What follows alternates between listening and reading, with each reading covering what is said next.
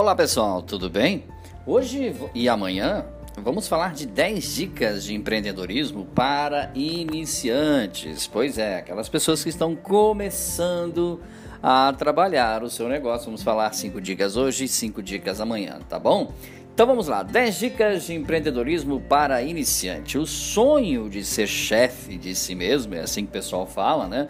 É cada vez mais comum entre os brasileiros. Pois é, mas abrir uma empresa é, é, é muito mais do que isso. Mantê-la é extremamente desafiador. Assim, o primeiro passo básico para iniciar qualquer negócio é entender sobre empreendedorismo. É essa palavrinha aí mesmo. Pesquisas apontam que aproximadamente, em média, 25% das novas organizações fecham as portas antes mesmo de completar dois anos. Isso revela a falta de planejamento. A falta de experiência também é um dos motivos dessa estatística, e para evitar que isso aconteça, separamos aqui então hoje essas duas dicas e amanhã mais três dicas para você, tá bom? Primeira dica: você está apto para atuar nessa área que você escolheu? Pense nisso. Você já trabalhou nessa área escolhida? Você trabalhou com quem trabalha nessa área escolhida, preste atenção. Antes de pensar em abrir uma empresa e ter todos os custos e ônus dessa atividade, tenha certeza que você tem uma aptidão para a área na qual deseja atuar. Não, aqui nós falamos aptidão e nós não falamos gosto. Muitas pessoas podem dizer: "Ah, eu quero ser piloto de avião", mas você tem aptidão para isso?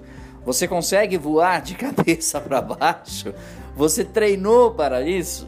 Você já fez alguns testes em voo para saber se essa é sua área mesmo? Só gostar é, é, é um péssimo conselho para que você abra uma empresa só porque gosta daquela atividade. Isso pode se tornar uma grande decepção, tá bom? Agora, ser experiente ou ter uma mínima noção do ramo é essencial para garantir, é claro, uma boa administração do empreendimento e saber como lidar com os principais problemas que podem surgir nessa área de atuação. Quando você já trabalha nessa área, surpresas serão mais difíceis para você. E é claro, não esqueça que os seus concorrentes também já estão nessa área há muito tempo.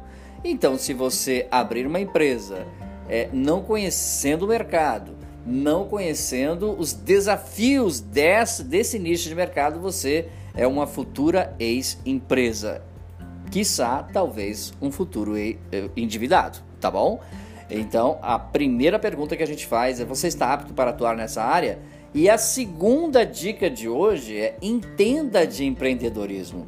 Aprofundar-se é fundamental. Saia da superfície. Ah, me disseram isso, um amigo meu está ganhando dinheiro com isso é uma das frases mais ditas pelos empreendedores fracassados.